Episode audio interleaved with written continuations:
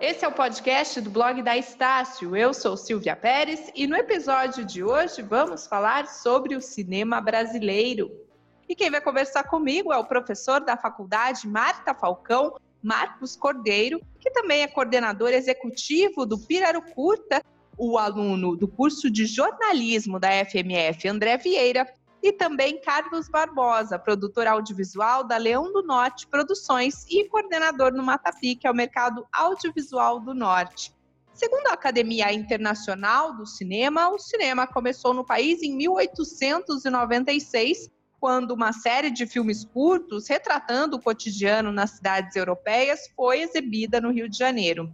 Depois desse pontapé inicial, o Brasil construiu uma história muito rica e variada na área, conquistando reconhecimento em todo o mundo, com obras que acompanham e incorporam influências do contexto social, econômico e político do país. Se você, assim como eu, também é fã da sétima arte, vê com entusiasmo o progresso e as conquistas no setor, no que se refere à produção nacional, deve estar se perguntando como ficam os festivais e as produções de cinema em ano de pandemia. Houve a suspensão das exibições, lançamentos previstos na telona foram adiados. Como podemos avaliar o ano de 2020 para o setor audiovisual nacional? Essa é a pergunta que eu começo pelo professor Marcos Cordeiro, mas depois peço a opinião também do Carlos Barbosa e do André Vieira sobre essa questão.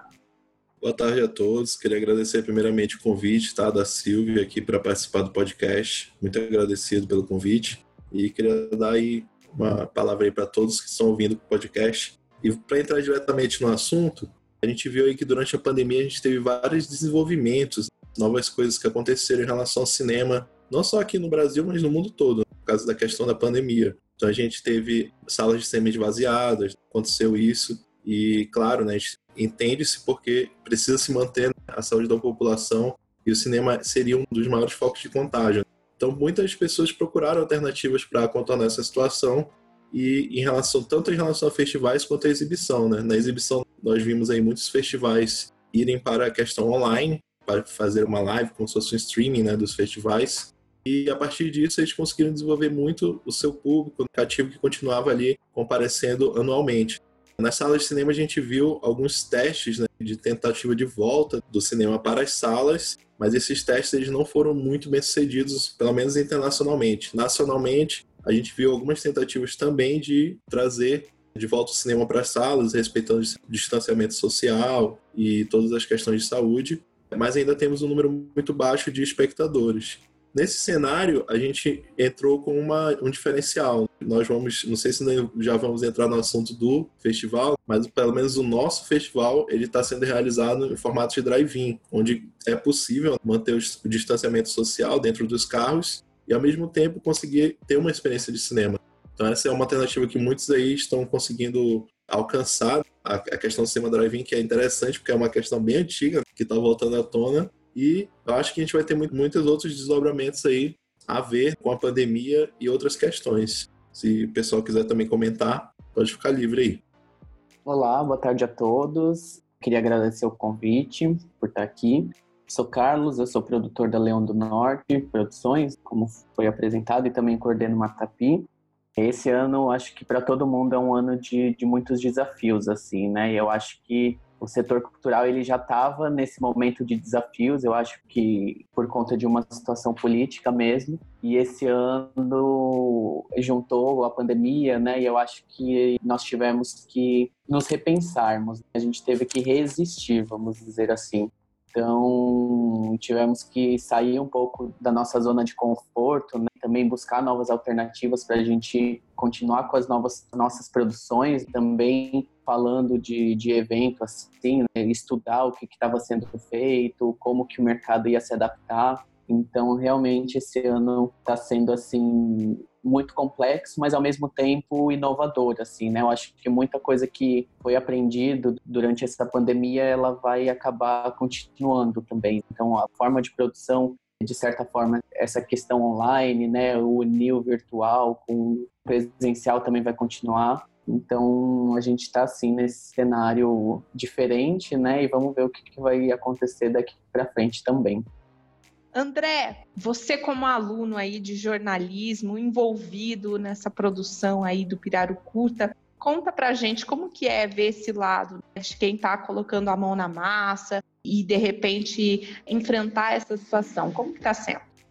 Assim, eu acho que é um momento de parar um pouco, aproveitar, assim, entre aspas, o momento que está passando e tentar se aprimorar. E qual é o impacto da pandemia no setor? O que podemos esperar para os próximos meses? A gente sabe que o impacto é grande, mas é possível esperar uma retomada ou os modelos devem seguir de uma forma diferente do que era anteriormente?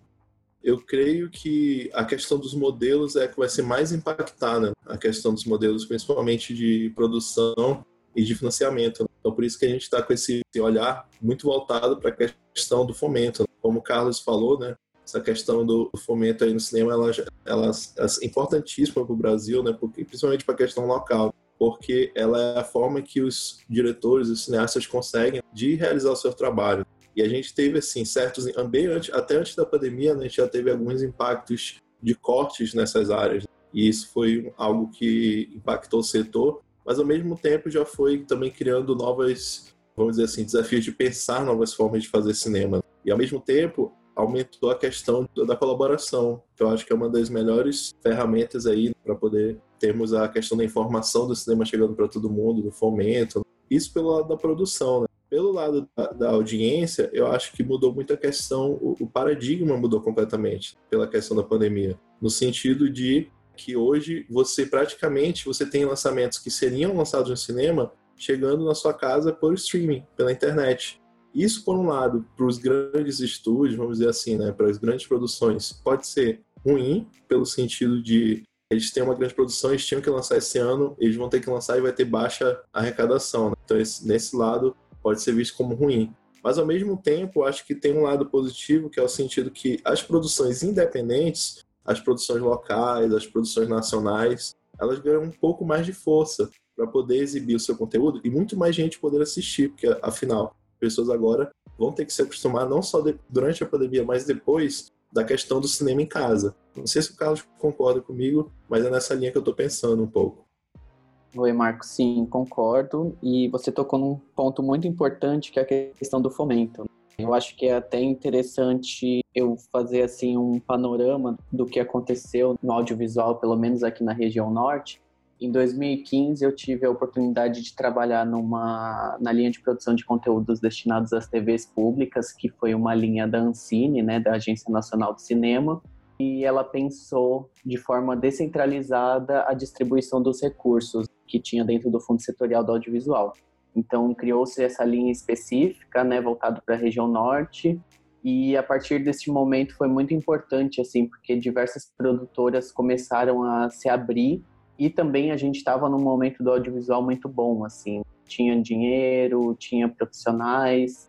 E quando essa linha acabou que em 2017 ela não que deixou de existir, mas o escritório regional parou de funcionar e acabou acontecendo uma descontinuidade assim da ação, né? Foi uma linha muito importante que só, por exemplo, na região norte foram 30 novas obras que iam para as telas da televisão pública e a partir desse momento, depois que houve essa descontinuidade da, da política até o que aconteceu foi que as produtoras elas não tinham mais incentivos e os incentivos também regionais pensando de forma pensando no estado e no município, também acabou que deixou de fomentar o audiovisual local.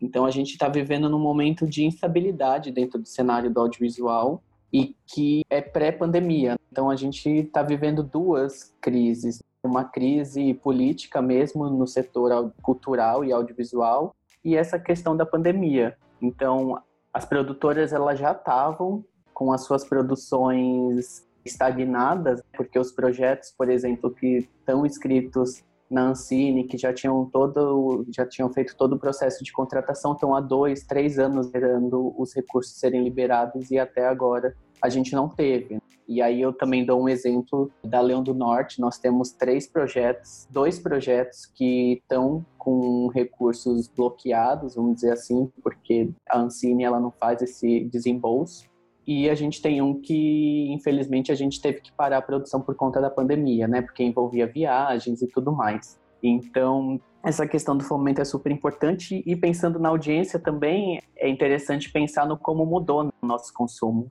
A quantidade de produtos novos que estão sendo feitos para os streamings, por exemplo, e também a quantidade de pessoas que começaram a assinar os streamings durante a pandemia. Então a gente, querendo ou não, também o que, vamos dizer assim, deu uma alegria durante a pandemia foram os conteúdos culturais, principalmente os conteúdos audiovisuais.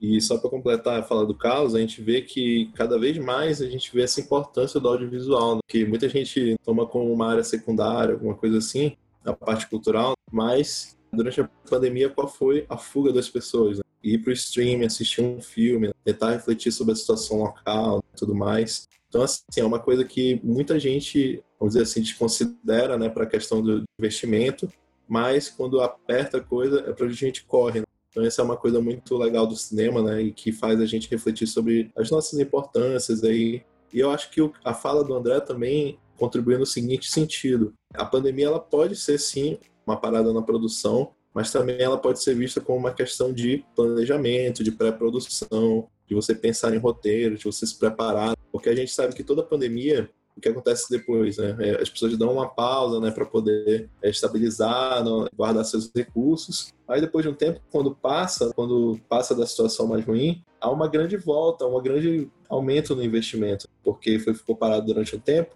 Então, o que pode acontecer é exatamente isso. Tem uma, umas oportunidades aí pós-pandemia interessantes e que as pessoas que estiverem preparadas, né, como o André falou, né, da questão do, da pré-produção, da questão de escrita de roteiro, elas vão poder pegar essas oportunidades, né? Em meio a esse cenário de adversidade, dois pontos. Primeiro, será que as medidas de distanciamento e, e segurança vão encarecer as produções quando tiver essa retomada nas gravações? E dois, esse momento deixou as pessoas que trabalham nessa área de audiovisual mais criativas, buscando outras saídas para continuar produzindo? Eu acho que sobre esse encarecimento nas produções, acho que para as grandes produções acho que não faz diferença, mas para as pequenas produções acho que faz, porque o que, que é uh, os protocolos de segurança? É você testar, você ter o equipamento de proteção, né, máscara, isso para uma produção grande não faz diferença. É um gasto a mais que eles vão ter, mas é, é pouco em relação ao gasto total que eles têm. Agora, nas produções menores, aí você vai ter que ter um orçamento mais curto para a produção do filme para você cuidar mais da parte da segurança.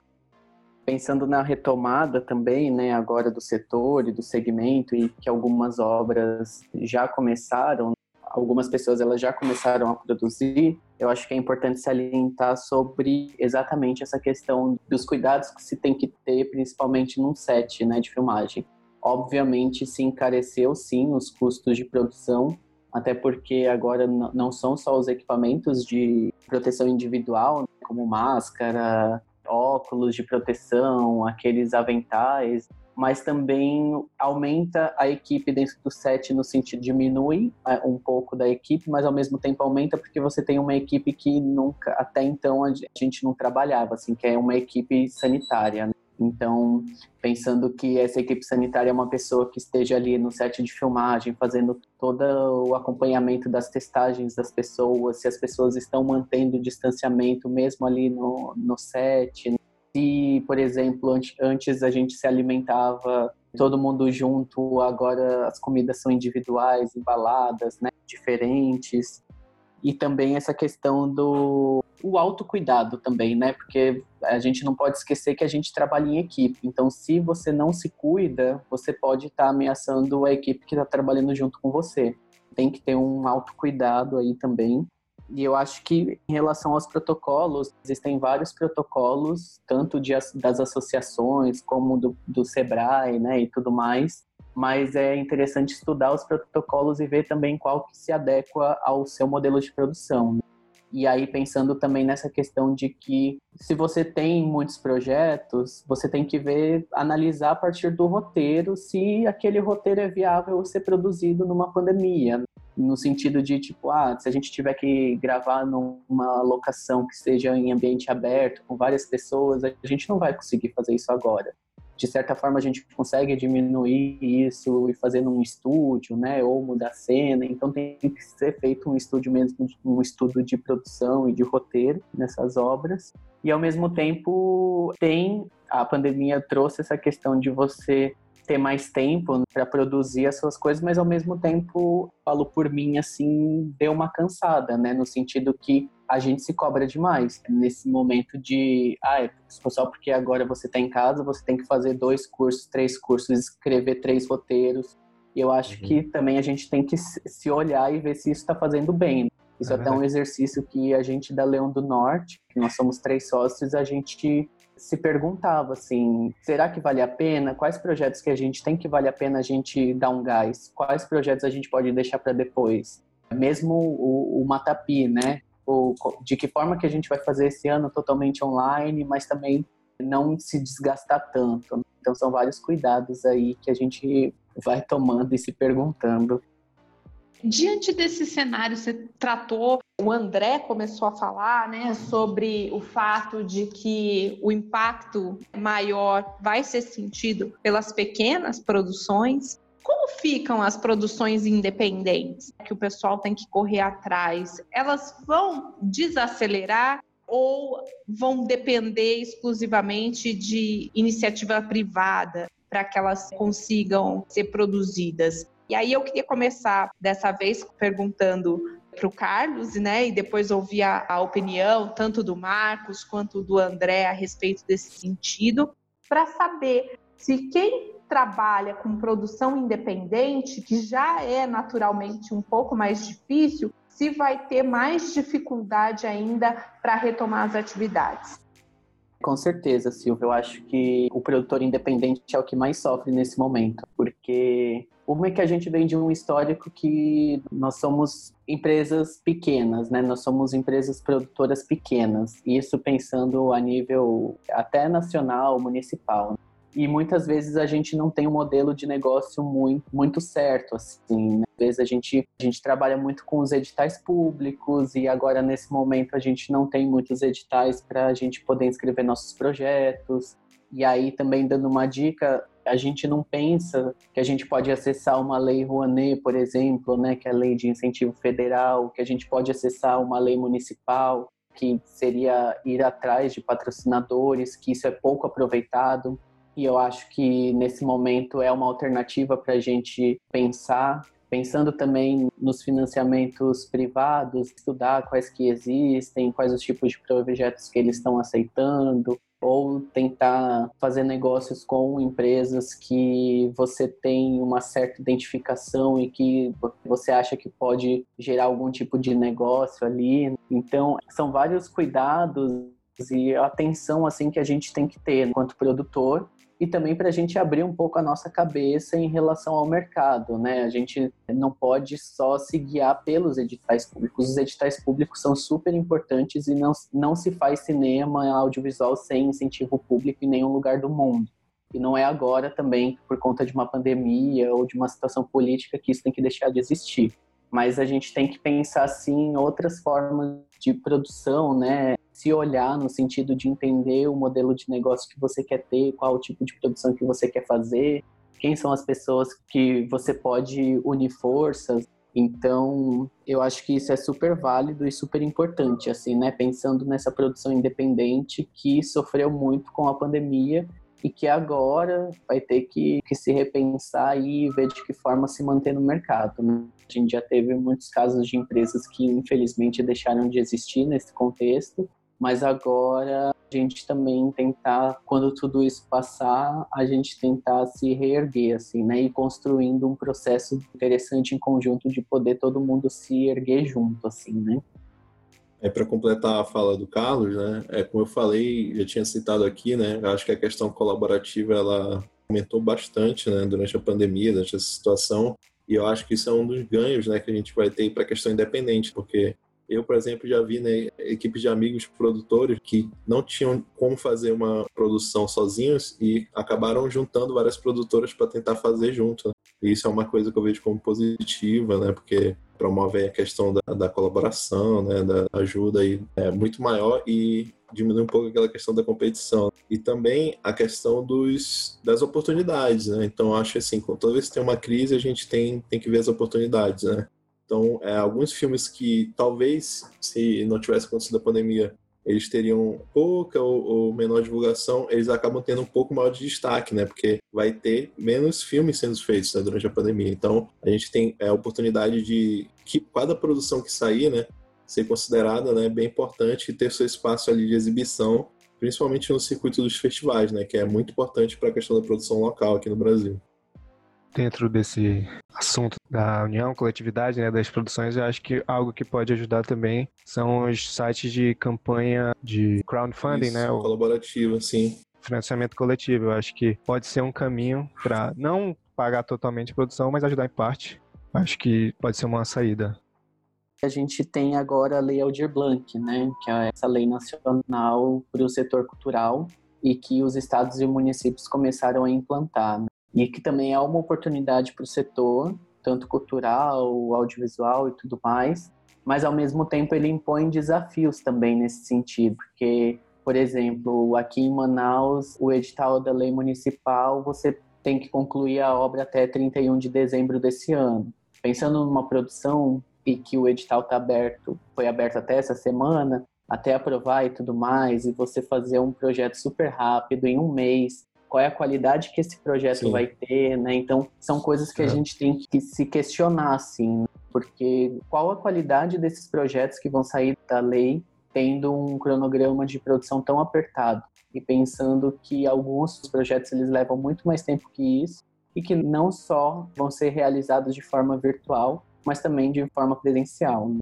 Então, existe esse incentivo, ele é super importante, ele é até por conta para movimentar e também para fazer com que as pessoas que ficaram paradas, né, sem receber durante a pandemia, agora vão poder trabalhar de alguma forma e também receber o auxílio emergencial. Mas também é se questionar sobre a qualidade desses projetos, quais os tipos de projetos, quais são as novas oportunidades, né, e quais as novas narrativas, assim. Essas lições a gente pode tirar de tudo isso, que é um cenário que ninguém podia prever ou imaginar há pouquíssimo tempo atrás. Até o ano passado, dezembro, mesmo esse ano, né, ainda estava no comecinho do ano, ainda estava mais distante, a gente não podia imaginar a proporção que ia tomar e muito menos o tempo, né? Quais lições a gente consegue tirar disso para o setor audiovisual nacional? Eu vou começar perguntando para o professor e aí depois a gente segue com o Carlos e com o André para ouvir as diferentes visões aí. Na minha opinião, as lições são exatamente essas que a gente está citando, vem citando, né? Que é a questão da colaboratividade, a questão da inovação, você tentar desenvolver um projeto, não da maneira convencional, com as fontes de renda convencionais, mas talvez procurar um patrocínio de uma empresa, procurar novas formas de financiamento, a gente tem a questão de resolver quase tudo pela internet, na né? questão do streaming, né? de reuniões online e tudo. Então acredito que isso já era feito bastante isso, né, antes da pandemia, principalmente na, na questão de, vou dar um exemplo aqui, né, de mixagem de som, né, que é uma coisa que é, ou edição de som, né, no caso, que é uma área aqui que sempre foi um pouco deficitária aqui na questão da região norte. A gente costuma trabalhar com gente de fora nessa área e sempre foi o trabalho sempre foi feito de forma online, né?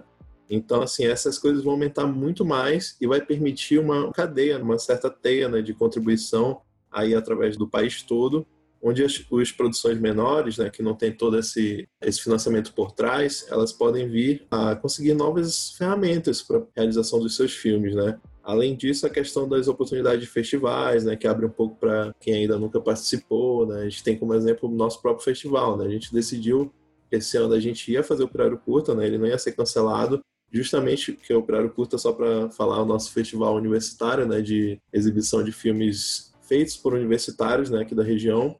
E a gente decidiu que teria que ter o festival sim, independente de se a gente ia fazer drive-in, online, alguma coisa assim, a gente teria que fazer. Porque seria uma oportunidade que as pessoas teriam para exibir filmes, até que foram feitos um pouco antes da pandemia, né? muito grande, justamente pela questão de, de movimentar a área, né? Você mostrar que está tendo produção, você mostrar o trabalho que a gente vai fazendo. Então, por isso que a gente juntou aí os alunos, os professores e a própria instituição deu todo esse apoio, né? De, de realizar o festival mesmo, né?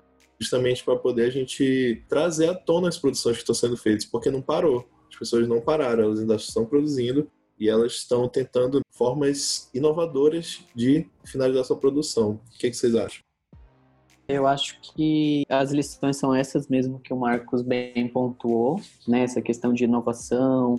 Eu acho que o, nesse cenário, né, o que mais a gente pode ver é o quanto a internet possibilita a conexão com outros lugares, com outras pessoas, Sim. com pessoas, lugares que você nunca achava que iria fazer, né? Então, também pensando numa tapia, assim, no evento que a gente organiza, como que isso pode ajudar, assim, porque no ano passado a gente já tinha tido uma experiência de unir o virtual com o presencial, no sentido que a gente promoveu umas oficinas de formação no ano passado e que a gente fez, por exemplo, live stream das oficinas para os outros estados da região norte poderem acompanhar também porque isso a gente organiza um evento que é para a região norte. Só que nas duas primeiras edições, poucas pessoas dos outros estados que não o Amazonas vieram participar. Uma porque tem os custos, né, de você se deslocar, que uhum. é desde passagem, hospedagem, alimentação,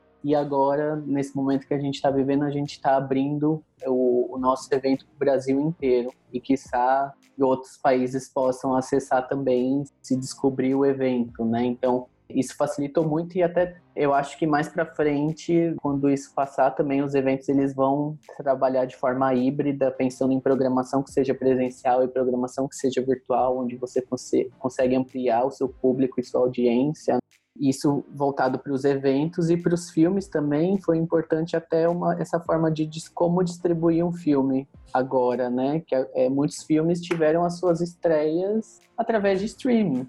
Eles iam para o cinema, só que a primeira janela que eles tiveram foi a internet, a janela da internet, o que é muito diferente pensando que um filme ele é todo feito pensado para uma sala grande, né, de você é, assistir com toda a qualidade de uma sala de cinema e agora isso vem mudando. E também como que a gente consegue né, fazer uma distribuição que seja assim também, mais acessível, mais democrática. Né? Eu acho que a pandemia nos trouxe essa questão do, do democrático, né? a democratização do acesso. Eu acho que muita gente pode acessar conteúdos que jamais iria consumir e isso é muito importante, assim, até para a visibilidade das obras de você entender que existem filmes brasileiros, existe uma produção audiovisual e que estão todos aí fazendo festivais nacionais e internacionais e estão na roda aí, né? Estão no jogo.